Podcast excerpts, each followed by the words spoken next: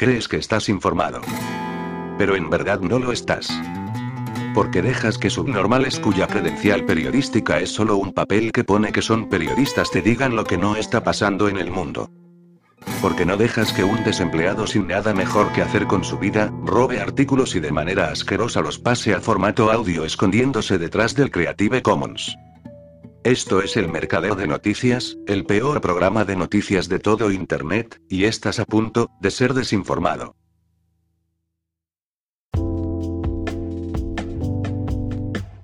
En una rueda de prensa habitual del Ministerio de Asuntos Exteriores de China, celebrada en 2020, el portavoz Zhao Lijian identificó a los piratas informáticos de la CIA como APT-39. APT es la abreviatura de amenaza avanzada prolongada Advanced Long Term Threat, un nombre que procede de Kyo 360, una empresa china de ciberseguridad. El número 39 significa que es el 39 equipo de piratas APT que ha descubierto la empresa china.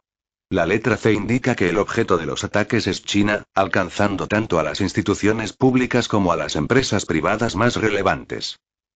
En un informe publicado en marzo de aquel año, Kyo 360 acusó a la CIA, sin mencionarla expresamente, de utilizar los programas informáticos Grasshopper y Floodsuite para piratear los ordenadores de las zonas económicamente desarrolladas de China, como Pekín, el delta del río Perla y el delta del río Yangtze. China es el principal país víctima de los ataques AP, una técnica que utiliza todos los métodos de piratería disponibles, no solo ataques de red, sino también el espionaje offline, cuando los aparatos están apagados, que es el más perjudicial. Los ataques informáticos de la CIA se habían prolongado durante años. Incluían los sectores de la energía y la aviación civil de China, proveedores de servicios de Internet, universidades y organizaciones de investigación científica y diversos organismos gubernamentales, que no nombraba. Uno de los objetivos de las operaciones de piratería contra objetivos del sector aéreo era acceder a los itinerarios de viaje de altas personalidades de los círculos políticos e industriales de China. El informe de Kyo 360 afirmaba que las horas durante las cuales los piratas estaban activos se corresponden con las horas de trabajo de la costa este de Estados Unidos. La sede de la CIA está en Virginia, que emplea el uso horario de la costa este de Estados Unidos. En el campo de la investigación científica aeroespacial de China, la CIA ha llevado a cabo ataques selectivos de larga duración contra desarrolladores de sistemas de instituciones centrales relevantes. Por ejemplo, utilizando conferencias internacionales como tapalera, enviando correos electrónicos con troyanos a los investigadores, o regalando memorias USB con armas de ciberataque, al cabo de un tiempo, los dispositivos electrónicos que rodeaban a los investigadores formaron una red de piratas, y siguieron robando información de inteligencia durante años. Las armas informáticas que utiliza la CIA para sus ataques son las de Vault 7 que ya denunció Wikileaks en 2017, entre ellas Grasshopper y Floodsuite. Wikileaks difundió 8.176 documentos de la CIA entregados por Joshua Adams Schulte, jefe de inteligencia científica de las operaciones encubiertas de la CIA en aquella época. No obstante, Schulte negó ser el responsable de la filtración Vault 7, por razones obvias. Algunas de las armas de ataque utilizadas por APC-39 fueron desarrolladas por la Agencia de Seguridad Nacional, lo que demuestra que hay una coordinación tecnológica entre ambas instituciones. El informe aseguraba que Kinglon 7 es la principal arma de la CIA contra China. Es capaz de convertir cualquier dispositivo electrónico en una herramienta de vigilancia, incluidos ordenadores, móviles, videoconsolas, enrutadores y televisores inteligentes, e incluso coches, camiones y aviones. Estados Unidos ha compartido sus armas de piratería con sus aliados de la OTAN, lo que explica que Kyo 360 afirme que tres miembros de la OTAN, Estados Unidos, Países Bajos y Alemania, son los que más ordenadores controlan en China. A pesar de ello, los aliados de la OTAN también están bajo la vigilancia de Estados Unidos, especialmente Alemania. Son cómplices y al mismo tiempo víctimas del espionaje. Habitualmente la Fuerza Aérea rusa suele interceptar los aviones de inteligencia perteneciente a la OTAN cuando vuelan cerca de las fronteras de Rusia. Solo trasciende cuando una interceptación provoca un incidente, como ha ocurrido recientemente con un dron estadounidense MQ-9 Reaper que cayó a las aguas del Mar Negro tras ser alcanzado por un caza ruso Su-27 Flanker. A un avión L, 410 Turbolet de la Policía de Fronteras polaca le ocurrió algo parecido el 5 de mayo, mientras realizaba una misión sobre el Mar Negro para Frontex, la Agencia Europea de Fronteras y Guardacostas. El avión fue interceptado por caza ruso un Su-35 Flankere mientras volaba en el espacio aéreo internacional a 60 kilómetros al este de Rumanía, según afirma el Ministerio de Defensa rumano en un comunicado. Las maniobras agresivas y peligrosas realizadas en varias ocasiones por el avión de combate ruso en las proximidades del avión polaco generaron un alto nivel de turbulencias y grandes dificultades para mantener el control del mismo, dice el comunicado. Lo que probablemente sea mentira, pero asumamos que por una vez alguien que esté hablando sobre maniobras militares rusas esté diciendo la verdad, y no diciendo lo que le salga de la polla y lo que es necesario para hacer quedar mal a Rusia. Dejemos que continúe su retaila.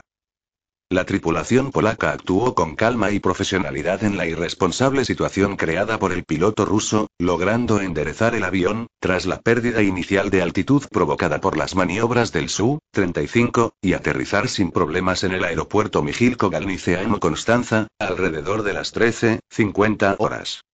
Ningún miembro de la tripulación resultó herido como consecuencia de este incidente, añade el ejército rumano. Posteriormente, según el comunicado, el Centro de Operaciones Aéreas Combinadas, CAOC, de la OTAN en Torrejón, España, puso en alerta de dos aviones de las Fuerzas Aéreas Rumanas y a dos F-A, 18 Hornets españoles.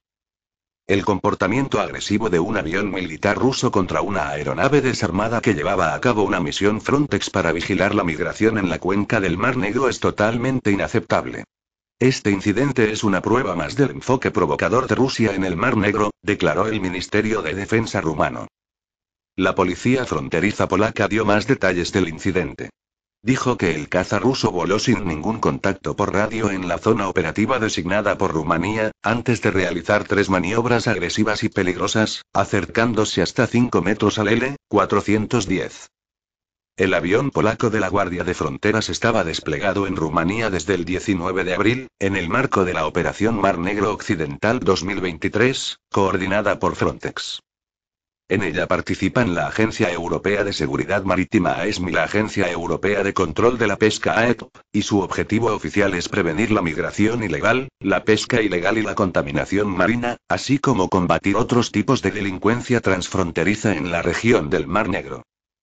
Naturalmente, no hay quien se crea que, en plena guerra de Ucrania, el objetivo real del avión polaco fuera vigilar la pesca, los emigrantes o la contaminación en el Mar Negro. Nos toman por idiotas.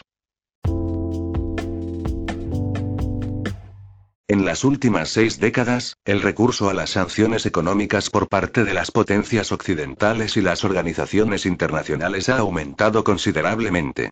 A principios de los años 60, menos del 4% de los países eran objeto de sanciones impuestas por Estados Unidos, la Unión Europea o la ONU.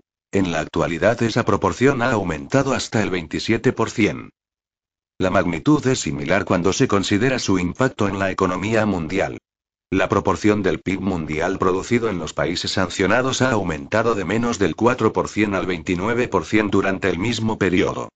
En otras palabras, más de una cuarta parte de los países y casi un tercio de la economía mundial están ahora sujetos a sanciones de la ONU o de países occidentales. Según el derecho internacional, solo las sanciones impuestas por el Consejo de Seguridad de la ONU tienen fuerza legal. Las sanciones impuestas por Estados Unidos o la Unión Europea constituyen, según el derecho internacional, una declaración de guerra en la que medida en que imponen el bloqueo. Estados Unidos utiliza constantemente las sanciones para presionar a sus países subordinados para que cumplan sus órdenes. Hasta la reciente guerra de Ucrania, la Unión Europea utilizaba las sanciones principalmente para aparentar que hacía algo, porque carecía de capacidad diplomática para hacer otra cosa.